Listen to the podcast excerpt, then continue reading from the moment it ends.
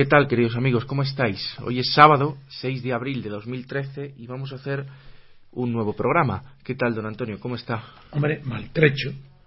Pero ¿Por qué se ha pegado usted con alguien? peor, más todavía me, me he peleado con la materia, como los estoicos, Y se ha dado usted de la... con- y me he dado golpes con la cabeza y con las caderas contra, la- contra el mármol. Pero tan repetidas veces que estoy como peor que con una gripe.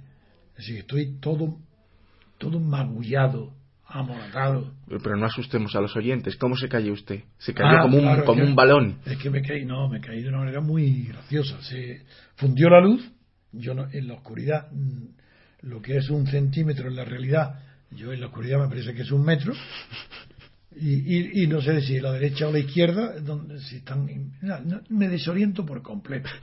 Hubo una avería, se fue la luz, yo me fui para la escalera de servicio para que era más rápida, porque hoy gritar a mi mujer que, claro, está enferma, la cuido yo, y me asustó y me aceleré, yo con la pierna cojeando y acelerado. Me voy hacia la escalera de servicio para llegar cuanto antes y poner, cambiar el fusible y dar luz. Y como no mido las distancias, pues de repente veo que mi pierna izquierda, la, pongo para pisar en firme y la piso en el vacío. Y para el vacío empezó a rodar, pero a rodar de verdad. Y yo no oía más que el, el ruido de mi cabeza, chocando con un escalón. Uno, dos, tres, como un balón. Y no digamos, le demás el cuerpo, pues no, pues tengo las rodillas eh, con roza. Pero roto nada. No, roto no. Pero claro, yo cuando terminé la pared me detuvo abajo y ya la sirvienta sabía también era, no era muy, muy tarde y dio la luz, pues yo estaba abajo, mi mujer no se asustó, porque como no grito cuando me caigo y cuando me hago daño, no grito, pues no se enteró. Y, casi fue cómico, porque da la luz y yo estoy abajo, sentado en la, en, contra la pared, en la escalera, después de haber recorrido, pues figuraros, el, el pasillo de la muerte, el corredor de la muerte. De luego yo creo que con 85 años y una prótesis en la cadera, caerme rodando, golpes en la cabeza y golpes en la cadera, es justamente en la cadera izquierda, que es la que tengo operada. Pues bueno, pues yo creo que es milagroso que no me haya roto un hueso, ni la cabeza, ni nada. Ni siquiera cao le dejó. Es que no, no perdí el conocimiento nunca, na- nada. Y me levanté, claro, vi que me dolía y hice un alarde delante de mi mujer para tranquilizarla. Le digo, mira, estoy tan perfectamente que creo que ando mejor que antes de caerme. Esto ha ayudado un poco a que esté mejor la cadera. Y di unos pasos fuertes y firmes para subir, lo hice muy bien, pero luego he estado baldado por 48 horas. Pese a lo cual, ya sabéis, que había prometido ir a dar una charla, una especie de confesiones ante un grupo de estudiantes en, la en una universidad y ayer, y pese a mi, mi estado calamitoso, pues yo allí estuve, gracias a vuestra ayuda, con tus cochecitos y tal, pues estuve, no sé si dos horas, ¿cuánto tiempo estuve? Casi tres. Casi No, tres horas. ¿sabes? Tres horas. Qué barbaridad. Pues ni, ni me enteré. Tuve un altercado con un pedante que decía que era anarquista. Yo creo que no sabía ni lo que era anarquismo. Pero una persona que quería lucirse y quería aprovechar mi presencia para él interrumpirme y hablar de la abstracción. Y como no tenía ni idea de lo que decía, eran tonterías, pero presumía de filósofo, y era un, era un estudiante, pero ya con canas, un hombre mayor. Yo no lo conocía, pero claro, vi que, que lo que estaba era boicoteando, porque en realidad estaba entorpeciendo ante los alumnos que estaban todos, eran ellos los que habían pedido al profesor que fuera yo. Y ya me, me enfadé con él de verdad. Y le digo, usted o se calla o me voy. Nada, él decía, no diga más, usted no. Y le dije la verdad. Digo, usted no sabe ni idea de lo que es la abstracción. Digo, vamos, usted sabría, sí que ha leído o sabe el filósofo eh, que escribió sobre los tres grados le, le, de savoir, que habla de los tres tipos de abstracción. Nada, no tenía ni idea. Digo, bueno, pues era el filósofo predilecto de Gregorio Ibáñez Barba, que es rector de la universidad, era Maritain, hablaba de Maritain, que es un filósofo de segunda fila, pero por lo menos tienes que saber algo para poder hablar de la abstracción. En fin, no llegué a ponerme del todo de mal humor, porque eso es difícil que me suceda eh, cuando enfrente.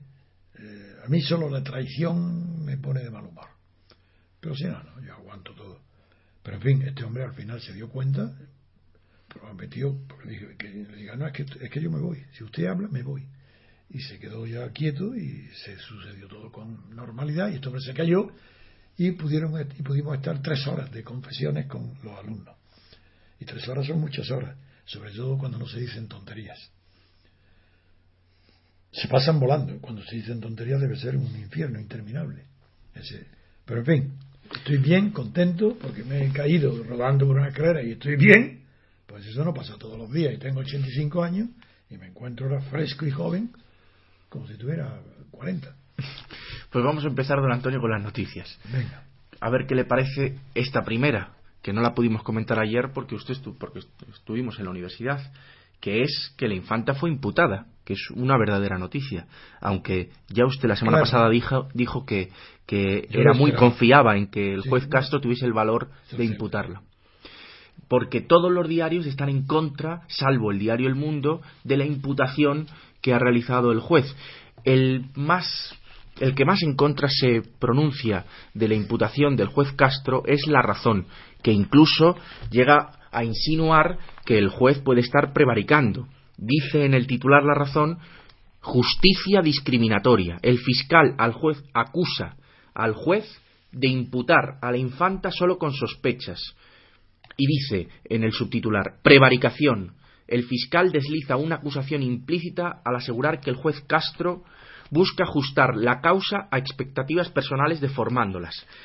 El diario El País eh, no es eh, tan no se le nota tanto, pero sí que eh, destaca los argumentos del fiscal, diciendo que no hay nada nuevo que justifique un cambio de opinión por parte del juez, que hasta ahora el juez no ha querido, no ha visto indicios suficientes para, para, imputar a la infanta de los delitos del caso Nos y que ahora sí, y que lo único nuevo que hay son los últimos correos.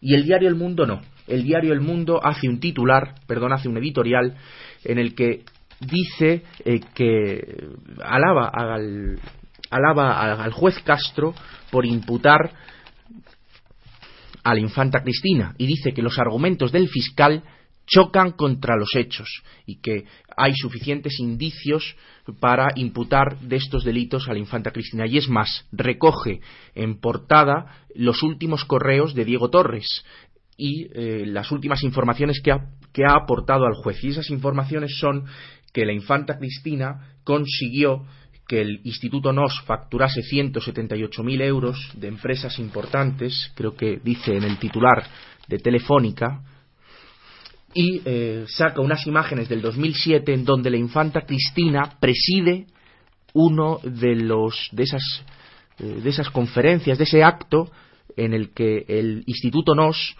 eh, con Telefónica conseguía facturar esos 178.000 euros con su presencia, con su foto y con los emails intenta el Torres demostrar que la infanta Cristina estaba al tanto del asunto. Bueno, don Antonio, ¿cómo ve esto de que todos estén, salvo el diario El Mundo, en contra del criterio del juez y de las acusaciones que hacen al, juez de incluso de prevaricación en la razón.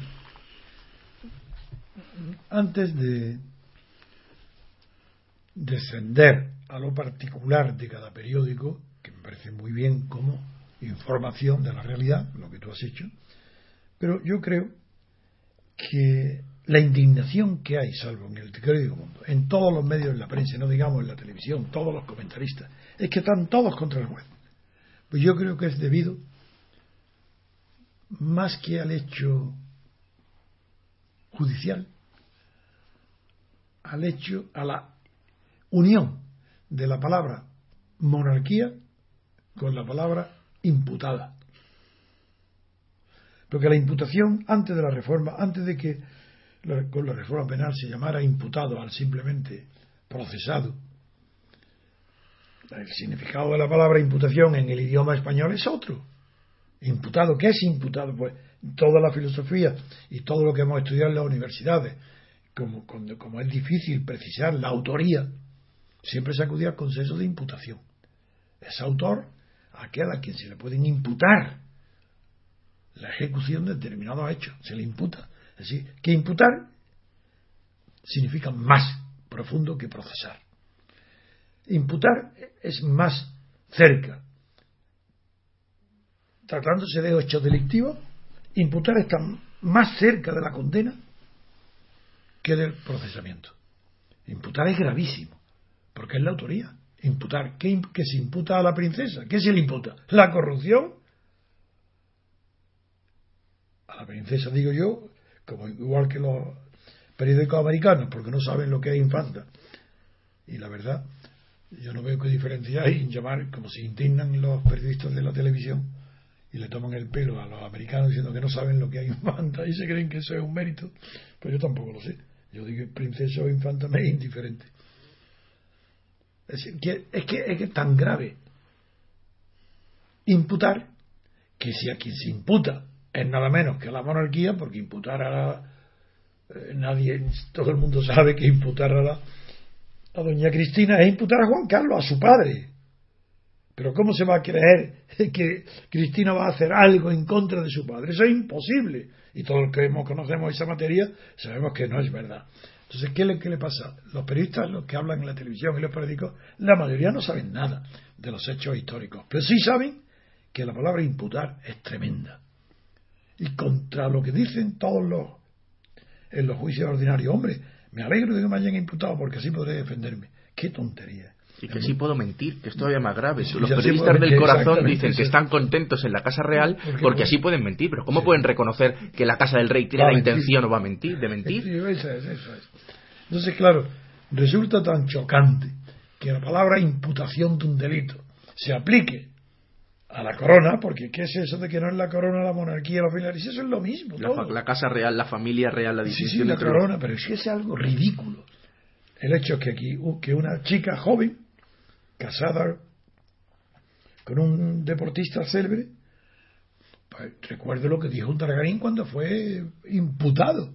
Dijo, pero ¿por qué no iba a ser yo como los demás? Hacer lo mismo que nosotros. Se refería evidentemente a Juan Carlos, a su suegro. Y eso es lo que indigna hoy en la prensa. En cambio, me extraña, no, no me extraña.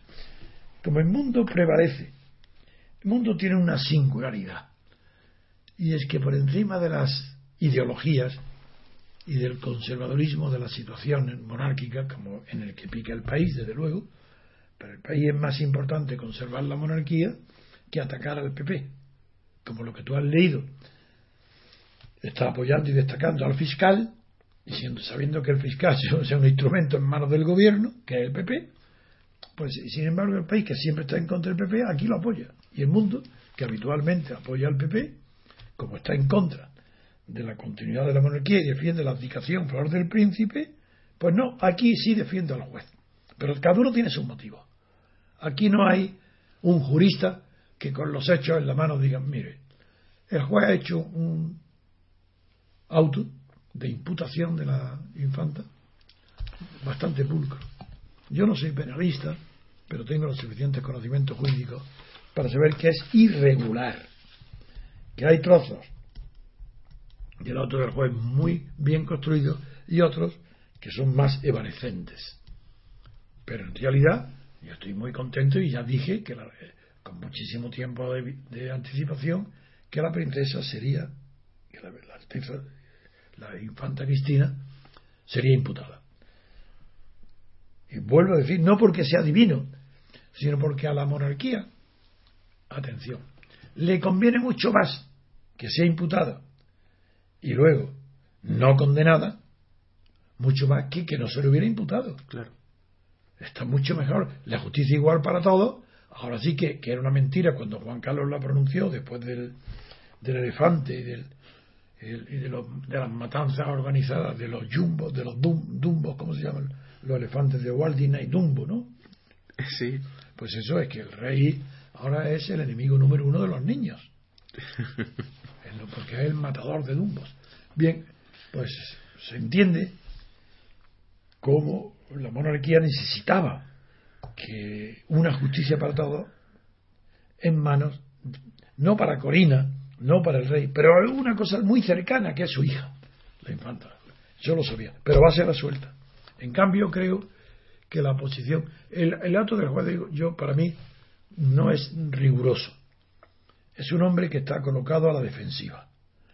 El juez está en una lucha interna entre su deber como juez y el miedo a quedarse aislado entre toda la organización judicial por haberse atrevido a imputar a la infanta, Cristina. Y por eso su auto todo es explicativo, explicativo, como temiendo la crítica. Se adelanta a la crítica. En eso no me gusta. Él tenía que estar muy seguro de sí mismo y decir, hay indicios suficientes para imputarle y nada más. Si no tenía que dar tanto razonamiento. Sí, algunos claro. Pero lo que es seguro es, es imposible que sea el argumento principal. Sin que en las tarjetas del Instituto NOS, en las presentaciones, no figurara el nombre de la infanta Cristina. Era imposible el negocio. No, era, imposible. Es decir, fue un instrumento de cooperación necesaria. Ahí, eso, ¿quién, quién puede discutir? Que Ontargarín utilizó el nombre de su esposa, Cristina, con el consentimiento de ésta, para estafar, para expropiar, para quedarse con el dinero público, para aprovecharse de la influencia que tiene el nombre del rey, el prestigio y casi el miedo a no, atender, como han declarado casi todos, que lo hicieron por ser quien era. Pero Undarín no era quien era, porque Undarín se presentaba en todas partes, en, su, en no junto, y para eso se lo nombra vocal. Y todo eso tiene razón el juez. Si no es que diga, es que es demasiado poco lo que dice el juez. Ni siquiera es que fuera una colaboradora necesaria, es autora, igual que Torres. no digo Gundarín, igual que Torres, igual que la mujer de Torres. Entonces tenía que estar evidente imputada. Ahora bien, el juez ha ofrecido un auto fácil de combatir por su inseguridad, por sus vaguedades, por la suma Sí, hay un refrán que dice 100 conejos no hacen un elefante y él da 14 razones diciendo que no tenía por qué haberlo dicho. Ninguna de ellas es suficiente para impetar. Pero en el conjunto sí hay indicios de cooperación necesaria. Es verdad que cuando se acuden a más de una razón es señal de que la primera aludida no es demasiado convincente. Por ejemplo, cuando un monarca apela diciendo, tengo la legalidad que me dio Franco, este de la monarquía española, y además la legitimidad, que me da mi padre, está mintiendo. Primero la legitimidad, cuando él aceptó, el, padre renunció y abdicó, renunció al trono, muchísimo después, cuando ya no era necesario. Y cuando él acepta la monarquía y es proclamada, el padre no había renunciado. Y él tenía la legalidad, pero no la legitimidad. Entonces, cuando se acuden a dos, eso está muy bien estudiado en la filosofía francesa, con el caso, por ejemplo, de Napoleón III. Napoleón III se ha elegido presidente de la República. Él da un pequeño golpe de Estado con, un, eh, duque, cuñado suyo, con una pistolita, y y ya entonces tiene dos. Para proclamarse emperador tiene dos legitimidades. La de democrática que le llama, que era la elección por, del presidente de la República por votación, más será la legalidad, más la, la legitimidad que adquiere para el imperio el golpe de Estado que se cae el creador. El nombre de Napoleón, es decir, el carisma. Como recordando las clasificaciones de Malfebe, pues Napoleón III acude nada menos que al carisma del nombre, a la legalidad del nombramiento del presidente de la República y a la ampulosidad épica de, de convertir a la nación francesa en un imperio con el recuerdo del primer imperio de, su, de, Napoleón. Y toda la crítica, todos los filósofos, entonces eh, pusieron de relieve cómo, cuando se acude a tres legitimaciones, es que no hay ninguna. Esto ha sido un defecto del juez, pero ahora la situación que ha creado es muy preocupante, porque todos creen que la audiencia ahora la audiencia la la suelve y ya está. Eso es lo que desea todo el mundo y todo lo que están pidiendo todos los periódicos, que la, que la audiencia la suelva. Y están todos adelantándose como si todos fueran jueces especialistas en derecho penal. Todos están dando su fundamentación jurídica. A todos los periodistas, claro, que siempre hablan de lo que no saben. Por eso son periodistas de, estos, medios de comunicación. Y ahora el problema está en que la audiencia, eh, la situación es verdaderamente en, un, en el filo de una navaja. ¿Qué hace la audiencia? Si la, está imputada por el juez, si revoca, anula, revoca el auto del juez, la audiencia queda ante toda la opinión pública que sabe la corrupción de la monarquía y la corrupción de toda la familia rey ha quedado por los suelos la organización de la justicia española, ya está consagrando la teoría de que la justicia no es igual para todos, en contra de las palabras del rey. Pero, ¿qué hace? Si no quiere caer ante el descrédito absoluto de toda la prensa extranjera, toda la opinión pública internacional, todos los que han hablado de este hecho, si la audiencia lo la audiencia revocara el auto de imputación del juez, todos, todos los medios dirán que la monarquía, claro, tiene, se intromete, tiene el poder suficiente el monarca para, para imponerse a los jueces no tienen independencia. Eso va a ser. Y las probabilidades son grandes de que la, audiencia revoque. Pero también puede la audiencia confirmar el auto. Y si confirma el auto, ¿qué, ¿cuál es la esperanza? Que, que, no se le condene. Y ahí aparece Roca. ¿Por qué el, el rey elige a Roca? Primero, la elección directa por el rey está diciendo, un momento, yo, como es mi hija, nombre el abogado me, concierne, tengo derecho. Se olvida de que como rey no puede entrometerse en los poderes. Vamos a recordar quizá, don Antonio, quién es Miquel Roca para los oyentes. Ah, bueno. Que fue el padre de la Constitución. uno de ellos. Uno de ellos, claro, sí. Uno de los padrinos de la Constitución, sí. Porque padre no tiene ninguno. Nacionalista catalán moderado, tiene 73 años y ha sido nombrado, como ha dicho don Antonio, el abogado de, la infanta Cristina. Entonces, eh, este hombre tiene, dice el monarca, más experiencia que el anterior. Yo me pregunto, ¿cómo pudieron escoger a un abogado tan malo para defender a Urdangarín? ¿Y cómo, cómo ha permitido el rey que Urdangarín...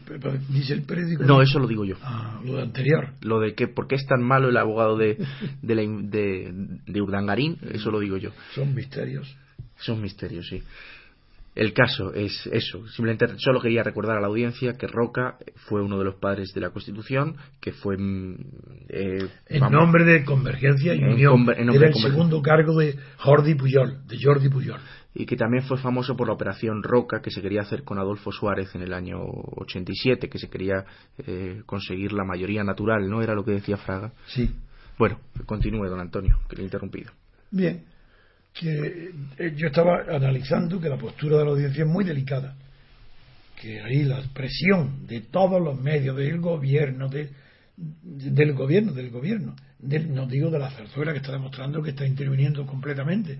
¿Cómo puede la, la, la, Casa Real decir que, que está conforme con el fiscal? Pero no se da cuenta que es una intromisión en el proceso del rey, que le está pidiendo al a, la audiencia que revoquen, lo está pidiendo ya, porque está conforme con el recurso fiscal, muy bien, el rey le está pidiendo a la audiencia que revoque el auto. Es tan todo tan sucio, es todo tan falso, tan mentiroso, que no hay dignidad por parte de nadie, como sucede aquí. El juez lo salvo por su valentía, pero no lo puedo salvar del todo porque la valentía está muy mermada por su temor a, al qué dirán los demás compañeros de la judicatura, eh, porque tiene temor a ser revocada el auto. En fin, yo, la verdad es que la palabra imputación a un miembro de la monarquía, en el sentido tradicional del idioma español, es fantástica. El rey está imputado. ¿Quién, es el responsable de la corrupción de un dragarín? Juan Carlos. ¿Quién es el responsable de la corrupción de Cristina la infanta? Juan Carlos, su padre. Por eso dice un dragarín, ¿por qué no voy a ser yo como él? Lo mismo. Pero si el rey no ha hecho más que actos de corrupción, y es que tienen miedo todos de decirlo. Pero bueno, como si no supiéramos todos la cantidad de actos y actos y actos y actos de corrupción, uno y otro y otro y otro, de Juan Carlos. Pero si Juan Carlos es que respira y corrompe, si, él no, si, es que tiene un afán desmedido de riqueza, de coches, de escopetas, de barcos, de. Nada. Y en ese ambiente ¿Cómo extrañarse de que en ese ambiente de Juan Carlos, rey, surja en un dargarín la idea de enriquecerse como él y que la infanta apoya a su marido porque sabe la injusticia que sería pretender ahora decir que no lo sabía. No ha podido. Pero ¿qué va a hacer ahora? Ahora, ¿qué pasa con Dargarín? Dos abogados distintos, muy bien. Van a uno y condenar. El problema familiar es dramático. No tan dramático porque yo los conozco y son muy superficiales. Así, Juan Carlos, con decir compungido, lo siento, no volverá a suceder, pues, pues, pues igual, lo mismo lo dirá. Pero en realidad el, drama es verdaderamente profundo. Por el enfrentamiento. Decía usted hace mucho tiempo, don Antonio, que, que una mujer enamorada era muy peligrosa, haciendo referencia hace más de un año a que Cristina pudiese acudir a los tribunales y defender a su marido en contra de su padre. absolutamente. Pues ese riesgo aquí lo tenemos. Pero ahí está Roca, para convencerla, para ver, para imponer su criterio, enfrentarse, para desnaturalizar a un Targarín respecto tanto a la mujer como al abogado. Separarlos, introducir una cuña. Roca es un hombre más hábil y listo que profundo. Yo lo conozco personalmente. Y aunque no lo traté en la. porque yo con quien trataba era. Con Puyol. Era con Jordi Puyol en Madrid. Sin embargo, tuve la, satisfacción y el agrado de que yo, el Miguel Roca, es abogado de la Fundación Dalí. Y yo, y yo acompañé, era abogado de, de un señor que tiene, la, tiene obras de Dalí autorizadas para reproducirlas. Y, y, tuvimos una reunión con los abogados de la fundación en casa de Roca, que era abogado de la fundación, y yo asistí, pero yo ni sabía, ni sabía yo que era Roca, no me dijeron, no sabía, ni avisé, yo fui, asistí, uno más, y de repente, estando en el despacho, eh, hablando con los de la Fundación Dalí, entró en el despacho Miguel Roca, que era el jefe del despacho. Pero yo no sabía si vivía allí, si no estaba, si era el nombre suyo. Y la verdad es que cuando se enteró, entró allí porque se enteró que estaba yo, le dijeron que era mi nombre, y entonces la verdad es que el hombre fue, no es que fuera educado, eso es lo normal, y, y actuara como, siendo yo mayor que él, que actuara con respeto a un compañero no, no, es que delante de la Fundación Gala y de mi cliente, se eh, claro, hablo en unos términos de admiración y de respeto por mi formación jurídica, que eso le hace agradecer. Y yo tengo, mm, por tanto, buena opinión de él en cuanto compañero y abogado, y malísima opinión de él como constitucionalista, porque de eso no sabe una palabra. En, en España no hay constitución. Pero si es que ignoran estos que improvisaron todo, si no se ve lo que es una constitución, es que ignoran lo que siempre he dicho el artículo 16 de la Declaración de Derechos del Ciudadano de la Revolución Francesa. Dice, no hay constitución donde no hay separación de poderes, nada más. Entonces, ¿qué, este que sabe le llaman constitución a un sistema donde el legislativo nombra a un pocos miembros, un equipo pequeño para que sea el ejecutivo. Y ahí contradiciendo literalmente lo que dice Montesquieu, donde dice claramente, si del legislativo se designa un equipo pequeño reducido de, para, el gobierno, habrá desaparecido la libertad política, porque no hay separación de poderes. Bueno, pues este Miguel Ropa no sabe lo que es separación de poderes. igual que Franco cree que en España hay separación de poderes, porque son personas distintas las que están sentados en el, en escaños del legislativo, las que están en las poltronas del ministerio y las que están en las sillas de los jueces, en los sillones. Esas personas son distintas, pero el poder es el mismo. Porque el poder, como ahora lo veis, Rajoy tiene mayoría absoluta, está en el gobierno y él legisla. ¿Qué es eso de que legisla el Parlamento? ¿Pero qué Parlamento? Si el gobierno es el que está continuamente y Rajoy, haremos tal ley, haremos tal otra, tal otra, antes de hacerla. Si la llevan al Parlamento, bueno, pues, pues para cumplir un requisito. Tiene el poder legislativo, el ejecutivo y el judicial está en manos de Rajoy que puede haber alguna rebelión. Desde luego, el gobierno ahora está preocupadísimo, el que más preocupado está por la imputación de la infanta Cristina es el gobierno. Y, Ese es. Y, por eso el gobierno y el, fiscal, órgano del gobierno, está actuando con esa fuerza, llamándole prevaricación como están los periódicos, la razón, basándose en lo que dice el fiscal. No están inventando nada. Y también está relacionado, o así lo veo yo, con el anuncio que ha hecho la vicepresidenta Soraya Sáez de Santa María en el Consejo de Ministros ayer, que ha dicho que el Gobierno y la Casa del Rey negocian una fórmula de transparencia con límites. La Casa del Rey, hasta hace dos o tres meses eh, el Gobierno no hablaba de que la corona tuviese que ser transparente. No quería que la corona estuviese dentro de la ley de la transparencia en donde van a estar los partidos políticos, sindicatos, etcétera. Pero ha dicho el Soraya que la Casa del Rey no quiere quedarse fuera, no quiere quedarse fuera voluntariamente. fuera de la Fuera de la ley de la transparencia. Salvo, con algunos límites. Salvo, los límites que se pongan, claro. ¿Y qué límites son? Pues no, no, han, no lo han dicho porque han dicho que tienen la música, pero le falta la letra de la canción. Sí, pero dicen que la transparencia será para inmuebles, para seguridad y, y, para otros. Y, para el personal, ¿no? Lo dice la razón. Los funcionarios, pues, transparencia. Pero es que acaso no se les cae la cara de vergüenza que cuando la transparencia lo que hace está impidiendo es la corrupción. Que si la transparencia no se, y existe transparencia internacional con ese nombre, dedicada nada más que a la denuncia de la corrupción, ¿cómo puede decirse transparencia con límites? Es decir, transparencia con corrupción, con pequeño, con límites de la que no hay opacidades, transparencia con opacidades.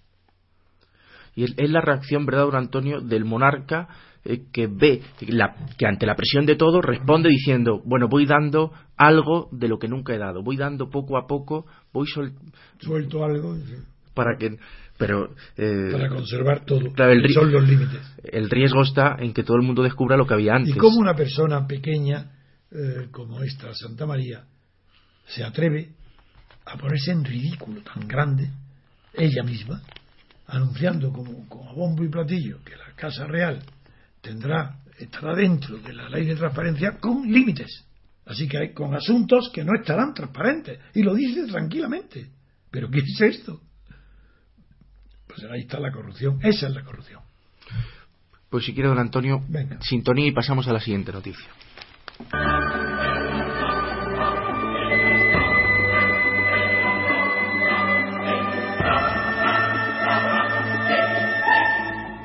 La siguiente noticia que vamos a tratar es de internacional.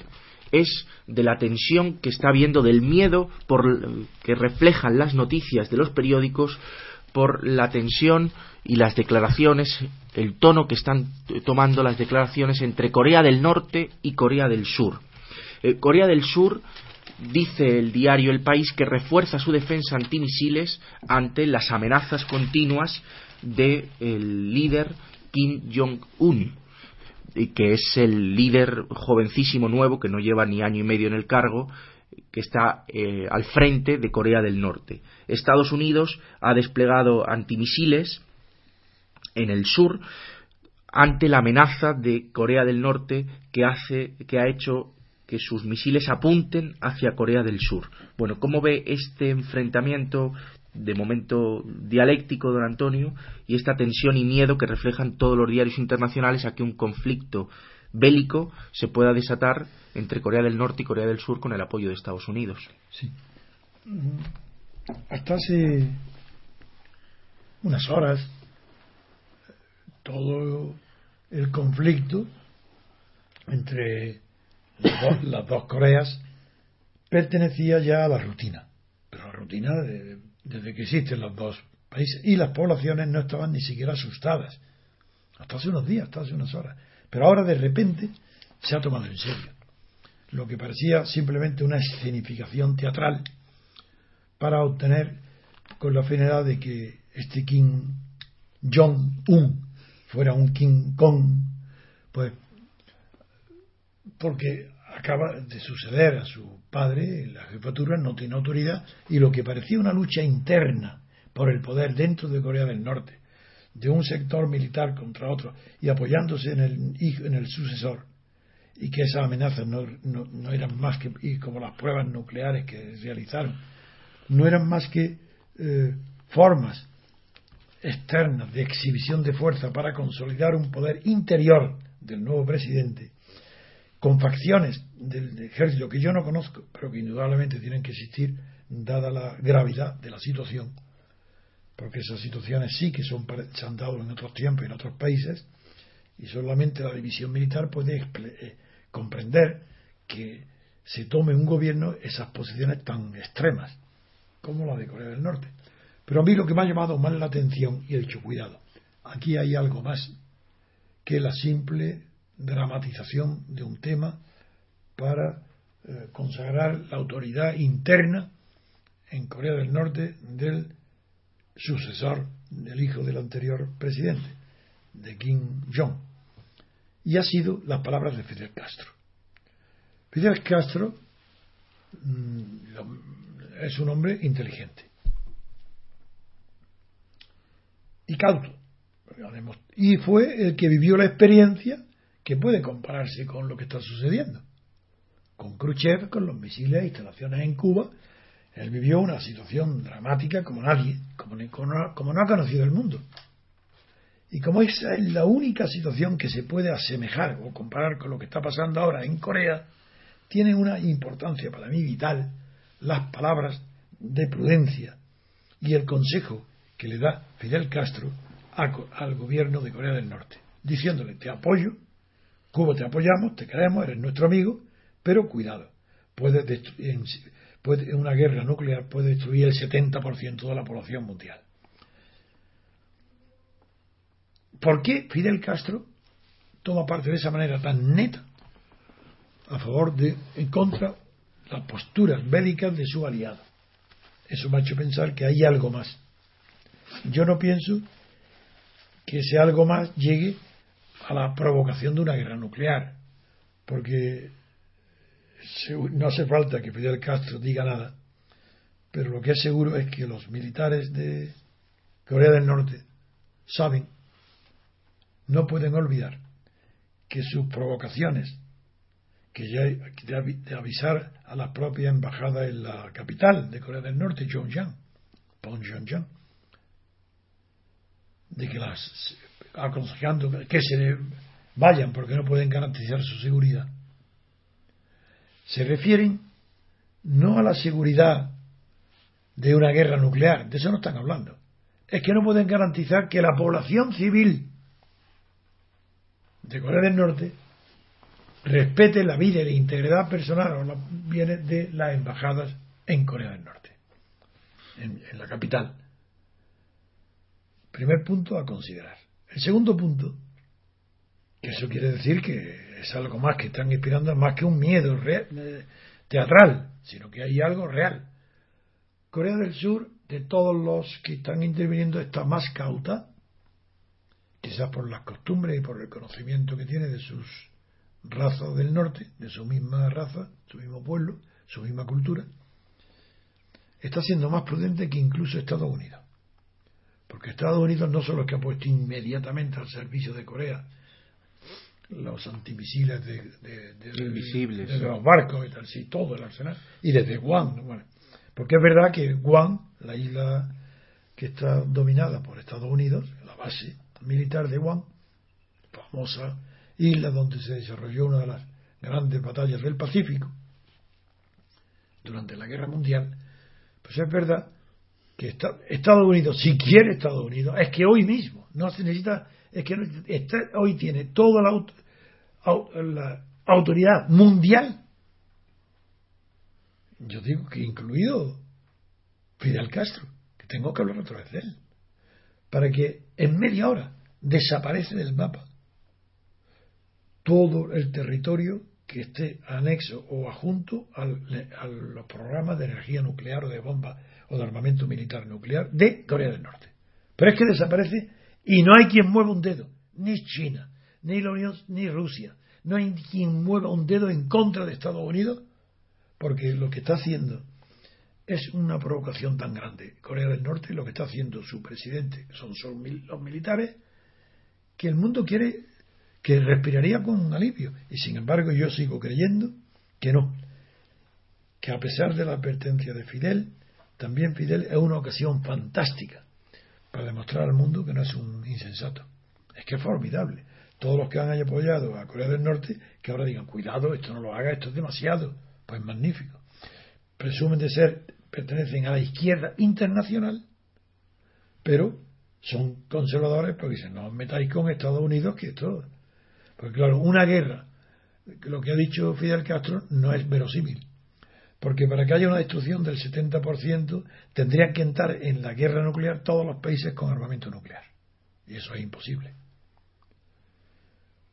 Pero llamo la atención que este asunto hay que seguirlo y que eh, no habrá sorpresa de guerra, yo estoy convencido que no, pero que algo se va a producir, que no sé si un levantamiento interior en Corea del Norte, pero algo debe suceder porque aquí hay que poner un, un, freno total a la carrera iniciada por el gobierno de Corea del Norte. No estoy en el, dentro, no conozco los datos suficientes para ver qué es lo que se puede hacer, pero sí es seguro que habrá un conflicto muy grave de carácter político y tal vez militar, donde ahí entonces el protagonismo lo tomará Corea del Sur, con el apoyo de Estados Unidos. Posible, es posible que una invasión fulminante de Corea del Norte. Pues pasamos a la siguiente noticia, don Antonio.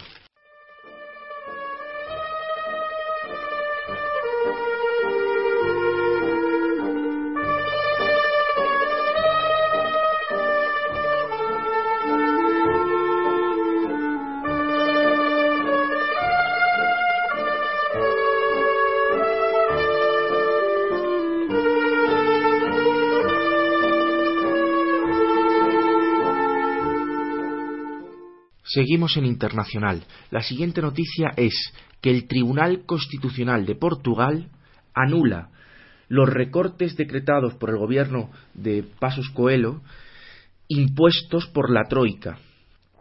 Lo que ha dicho el Tribunal Constitucional portugués es que es ilegal la supresión de la paga extraordinaria decretada a los funcionarios y también a los pensionistas Debe ser que allí los pensionistas tienen paga extraordinaria. Yo creo que aquí en, España, don Antonio, los pensionistas no la tienen. Y también ha decretado que es. No, sí, en España algunos lo tienen también, Navidad. ¿Lo sí? Media paga, sí, sí, lo tienen, Navidad y. Sí la tienen, sí, sí, en España pues, también. Pero de momento la tienen a salvo, ¿no? Sí, bueno, yo creo que todavía no se la ha tocado, ¿no? También ha dicho el Tribunal Constitucional que es ilegal las rebajas en el subsidio de desempleo y de enfermedad consignadas en los presupuestos generales del país del 2013. Bueno, pues lo que dice el diario El País es que ahora el gobierno portugués debe encontrar cómo ahorrar 1.200 millones de euros de un sitio distinto, porque esa era la imposición de la Troika, que ahorrase 1.200 millones de euros de estas tres partidas que he dicho, y ahora lo tienen que encontrar en otro lugar. Y ha dicho el líder del el, jefe de la oposición, el secretario general del Partido Socialista, Antonio José Seguro, ha dicho que actualmente Portugal no tiene ni gobierno ni presupuesto y que él se ofrece a sustituir al gobierno. Don Antonio, ¿cómo lo ve? Bueno, es una noticia extraordinaria. Eh, para mí es más importante que lo que ha sucedido en Chipre. Que Portugal, gobernada por la Troika, que como sabéis son los, organismos financieros internacionales, pero la Unión Europea, sobre todo el Banco Central y el Fondo Monetario, que gobernada por la Troika, el Tribunal Constitucional de Portugal, ya sabéis mi opinión contraria a la legitimidad de los tribunales constitucionales, pero en este caso, que el tribunal declare ilegal los recortes acordados por la Troika en Portugal, al estar por la Troika está muy bien la frase de que eh, Portugal no tiene gobierno propio, está, Portugal está gobernada por la Troika, está intervenida por la Troika. Pero si el Tribunal Constitucional anula las decisiones de la Troika, da lo mismo que sean 1.800 millones. No es la cantidad. Si tiene la competencia, el respeto de la ley Portugal, para anular las decisiones de la Comunidad Europea, de la Unión Europea, de la zona euro, y anular las decisiones respecto al presupuesto obligatorio que impone el déficit obligatorio de Bruselas, el asunto es una revolución europea, amparada en la ley, porque no dudo que el Tribunal Constitucional ha cumplido la ley. Pero ¿qué puede pasar en España? Y en Italia, y en Grecia, y en Chipre, cuando se extiende esta noticia, que los tribunales constitucionales pueden acordar la nulidad de todas las medidas que sean o los beneficios acordados en la Constitución, cuando es sabido que todas estas constituciones, por su carácter socialdemócrata, incluyen como normas constitucionales el bienestar social, lo que se llama justicia social, las pensiones, las viviendas, pero cuando se entren los tribunales constitucionales a conocer las denuncias que van a poner los organismos que pueden hacerlo, esto es una verdadera revolución, pero revolución en el sentido peyorativo del término, no una revolución para ir a algo mejor, lo que es una rebelión, más que revolución. Esto es una rebelión contra Europa. Mm, podéis pensar que, hombre, el asunto no es muy grave, porque los particulares, los ciudadanos, no tenemos derecho a recurrir al Tribunal Constitucional, solamente en el recurso de amparo, pero esto no es. Y cuando se agota toda la, vía, Y es otra cosa, esto no es recurso de amparo, y después de agotar toda la vía ordinaria de la judicatura, no, no, no, esto es que al Tribunal Constitucional puede anular, pero ¿quién puede ir al Tribunal Constitucional? No, no, no he leído quién ha, quién ha estado la actividad del Tribunal Constitucional en Portugal, no lo sé, pero en España sí que lo sé. Que aparte del Poder Judicial, que puede elevar las dudas que tenga sobre la constitucionalidad de ciertas leyes, lo que no hay duda ninguna es que los que pueden ir al Constitucional para anular las medidas de recorte son los partidos políticos. Sobre todo, estoy pensando en el Partido Socialista y el Partido Comunista, Izquierda Comunista, Izquierda Republicana, todos los partidos que se creen defensores, todos los socialdemócratas, defensores del estado de bienestar, ellos tienen, por la ley y por la Constitución, tienen el derecho a pedir al Tribunal Constitucional que se pronuncie sobre la constitucionalidad o anticonstitucionalidad de las leyes. Y en España, pues venga, ¿por qué no lo hacen? Yo creo que lo sabían, pero les da miedo. ¿Pero qué van a hacer ahora viendo lo que pasó en Portugal? ¿Se va a quedar quieto, callado el partido Izquierda Unida? ¿O Izquierda Republicana en Cataluña? ¿Es que no, no están asustados diciendo que no pueden cumplir el déficit? Pues ya tienen el camino abierto. Si esto se aprende bien y se comprende, es que va a ser anegada toda Europa de recursos de anticonstitucionalidad de las medidas de recorte de los presupuestos. Por eso le di una importancia colosal y ya veremos las consecuencias. No suelo equivocarme. Lo digo porque cuando he leído lo de Portugal es que me frotaban los ojos.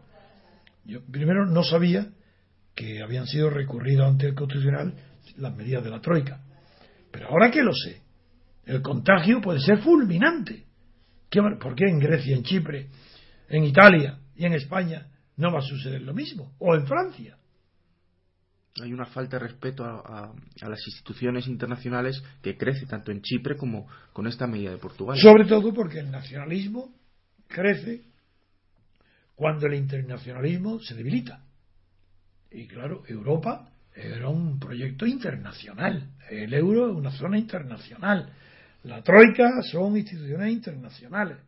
Y el fracaso, y ella, la población está en contra de las medidas de recorte y la atribuye toda a Merkel o a tal. Ven, pues ahora tienen la, la ocasión. Ahí tienen al alcance de su mano acudir a los tribunales constitucionales para que anulen todo lo acordado. Y en España, pero ¿cuál va a ser la posición de Rajoy o de Artur Mas, que dicen que no pueden cumplir el déficit? Apunto solamente esto porque va a dar muchísima literatura en la prensa y sobre todo nosotros podremos, tendremos ocasión de analizar las consecuencias jurídicas que tiene lo que ha lo que ha pasado en Portugal ayer. Pues pasamos, don Antonio, a la siguiente noticia.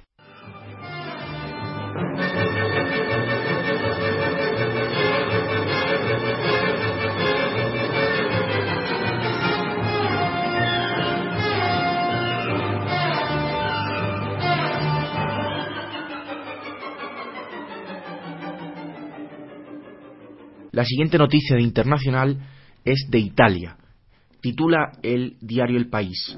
La parálisis política ahonda las divisiones en los partidos italianos. Recordemos que Bersani, que es del partido centroizquierda, del PD, no consiguió que el movimiento Cinco Estrellas aceptase su propuesta para poder gobernar y eso ha, ha traído una parálisis política. Napolitano, que es el jefe del Estado, ha intentado salir de esa parálisis política nombrando un comité de sabios durante esta semana, que al principio fue aplaudido por los partidos políticos, pero después todos estaban en contra, en especial el movimiento Cinco Estrellas, de ese comité de sabios. Ahora las encuestas arrojan una situación muy distinta a la que había antes de las elecciones.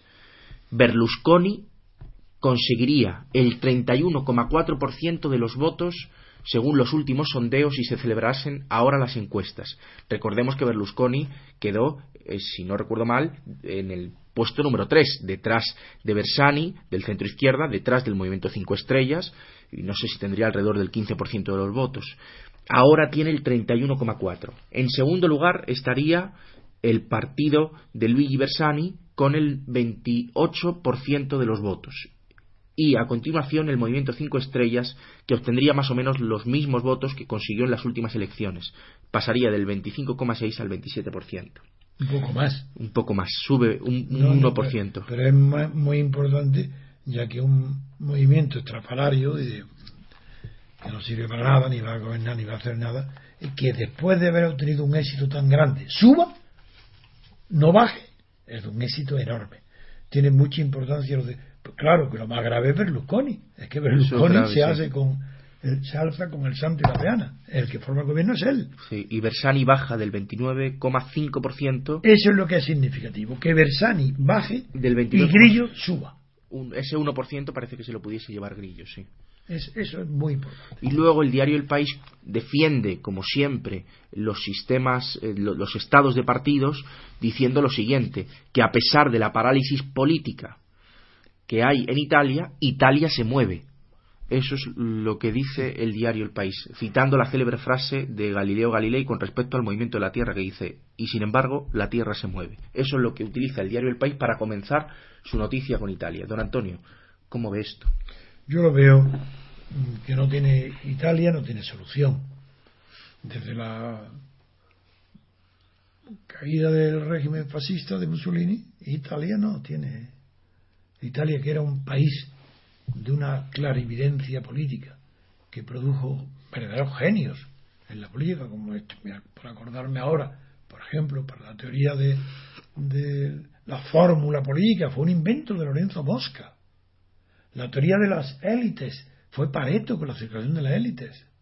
No digamos el autor de la, de la teoría de la hegemonía eh, y, la dictadura del gobierno, que es Granchi. Pero si es que tiene y, una de yo no hablo ya de los grandes también liberales como, como Benedetto Croce, no, no, es que Italia era un ejemplo de eh, proliferación de las eh, personalidades intelectuales dedicadas a la filosofía política. En cambio ahora Italia una mediocridad tan grande que cuando, como tú has dicho, has recordado, Napolitano crea un comité de sabios, bueno, pues en esos sabios ese la, el reír. Si es que no dicen más que tonterías, no saben nada. Como, en primer lugar, no puede haber sabios en la política, pues porque la política no es concebida, ni vista, ni considerada como una ciencia, ni en Italia, ni en ninguna parte del mundo. Pero yo, como sí sé cuáles son los pasos para institucionales y el orden en que debe darse para que uno ayude al siguiente, Claro que tengo una fórmula, nadie me va a hacer caso, mucho más, ni no más en España, como a hacer en Italia. Pero, en el, pero como soy crítico y estoy en un medio de comunicación, debo decir que Italia tiene una solución inmediata si se impusieran, Napolitano impusiera criterios, igual que ha hecho un comité de sabios contra los partidos políticos, que hoy está desacreditado ese comité, porque no saben lo que hacer, porque no son sabios. Serán sabios de otras cosas, de política no. Pues lo que tiene que hacer Napolitano es simplemente promover una sola cosa, una sola reforma, una sola ley, la ley electoral. Nada más. Que se olvide de todo, ley electoral. Prohibiendo y reformando inmediatamente el sistema proporcional. Abandono absoluto del sistema de listas. Abierta, cerrada, da igual la idea, fuera. Y copiar al pie de la letra el sistema electoral francés y eso por un lado, que es el sistema uninominal a doble vuelta en distritos pequeños y cada distrito un diputado uninominal, sin lista alguna de partidos ni de nada, sin listas. Ese, porque es la reforma que termina con la partidocracia. Esa fórmula por sí sola no conquista la democracia, no construye la democracia. Pero sin esa fórmula del sistema electoral, como el francés, tampoco se alcanzará nunca la democracia. Ese es el primer paso. Y ya después que se celebren elecciones, que se hagan gobiernos y que se luche ya unos por un sentido y otro, porque para llegar a la democracia sin separación de poderes es imposible. Y ahora la situación italiana es cómica, porque Berlusconi, que era el que motivó desde el año 93, creo que fue, sí, el que motivó el derrumbe por la corrupción, él no lo motivó, la corrupción y la lucha de manos pulitas, manos limpias contra la corrupción, motivó el derrumbe por completo de todos los partidos tradicionales, demócrata, cristiano y socialista, y comunista. Hasta los nombres se tuvieron que cambiar. Pero de ahí emergió entonces, ahora que ahora eso, Berlusconi fue el que se hizo con el poder. Y luego después de la corrupción y del escándalo, de la payasada, de la vergüenza internacional y nacional que supone el gobierno Berlusconi, resulta que surge un movimiento crítico, pero orientado hacia lo irrisorio, como es el movimiento cinco estrellas, absurdo, que no, de ahí no puede salir nada, pero es, ha conmovido, ha movido de tal manera el fichero que le vuelve a dar el poder social a Berlusconi. Hoy Berlusconi tiene el 31%, cuando antes en las anteriores elecciones el primer partido más votado era el de Bersani, era el Partido Demócrata. Y hoy Berlusconi lo supera. Y el Partido Demócrata en los sondeos actuales pierde un, pierde un punto, en lugar de un, de un 29 saca un 28. Y eso es importantísimo y significativo. Berlusconi al alza, estrepitosa, se convierte en la primera fuerza. Pierde fuerza Bersani y gana fuerza Grillo, un partido solamente de broma, para tomar el pelo, para reírse, un partido sin contenido ninguno, que no saben nada de política ni van a hacer nada. Después de la experiencia y del fracaso de los gobiernos, tenía que haber disminuido. Pues no, ha aumentado. Eso es lo que es significativo, es el aumento de Berlusconi, la disminución o la pérdida de Bersani y el, aumento, el pasar a la segunda puesto empatado prácticamente el empate. Grillo ha empatado con Bersani. La diferencia que hay entre ellos es un punto. Si, si es Berlusconi gobernado por un eh, por un payaso de la política, que es Berlusconi, pero sin vergüenza, corrupto, y el, y el otro que tiene la misma fuerza que él es un payaso de profesión, como Grillo. Si dos payasos, uno de la corrupción y de la política y del histrionismo y de las bajezas, de la falta de delicadeza, de la grosería, de la falta de educación, de todo lo, lo grosero, de lo bajo que puede haber, de lo sórdido, junto al dinero y los medios, es Berlusconi. Y, y la payasería de la risa, la broma, tomar del pelo todo, tomarlo todo tal, la frivolidad. la frivolidad, la ligereza y la frivolidad, grillo. Y eso, eso entre los dos tienen la mayoría absoluta, bueno, tienen el 60%. Casi dos tercios de la población están apoyando a, a dos payasos. Y Monti desaparecido. Bueno, ese ya queda pena ver, parece que el 8%. Monti, que e, era el hombre fuerte de Europa, el tecnócrata, ese que dice, como no podía ser de otra manera, el, al que Guindo imita en España. Como no podía ser de otra manera, pues claro, es, es que Monti tiene el 8% de los votos, la vergüenza. Y se está pensando en que vuelva a gobernar Monti con Napolitano. Lo quiere poner de. Eso no está descartado. Pero claro, mucho, si Monti, Monti, ni Monti, ni los partidos, ni nadie se atreve a cambiar el sistema electoral. Porque saben que eso es el fin de toda la, de la mentira. es verdad que en Francia hay corrupción también, y cada vez más, pero es diferente. Sí, los casos que han salido del ministro de Hacienda. Sí, sí. Es porque en, en, Francia no hay partidocracia. Pero hay dos cosas en Francia que impiden que sea democrático. Una, que ya la he repetido muchas veces, que el presidente de la República no tiene el poder absoluto de decidir en la formación de su gobierno, en su programa, ya que tiene que aprobarlo el legislativo. Eso es una. Pero hay otra, que no la he dicho nunca en público, y la voy a decir hoy. Francia es rechazable como sistema a imitar porque los partidos políticos están también financiados por el Estado. Ese crimen también lo tiene Francia. Por eso no podemos imitar a Francia.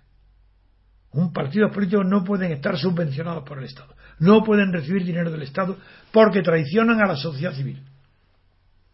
Y esa razón es rechazable, entonces no se puede copiar a Francia. El sistema electoral sí, pero los partidos políticos no pueden recibir dinero alguno del Estado. Por esto creo que la situación política italiana se salvaría si adopta la ley electoral francesa y no subvenciona a ningún partido, ni Berlusconi ni ninguno. Y si Berlusconi tiene ventaja sobre los demás por tener los medios, muy sencillo. Que las campañas electorales sean gratuitas, que duren muy poco, porque hoy no son necesarios tanto tiempo para ver caras feas puestas en las paredes de las ciudades, de las bellas ciudades italianas. Primero esta cuestión de que si Berlusconi se le teme porque tiene las televisiones, muy sencillo. Una ley que obligue a todos los medios de comunicación a repartir equitativamente el tiempo, los espacios publicitarios para las campañas electorales, Berlusconi incluido.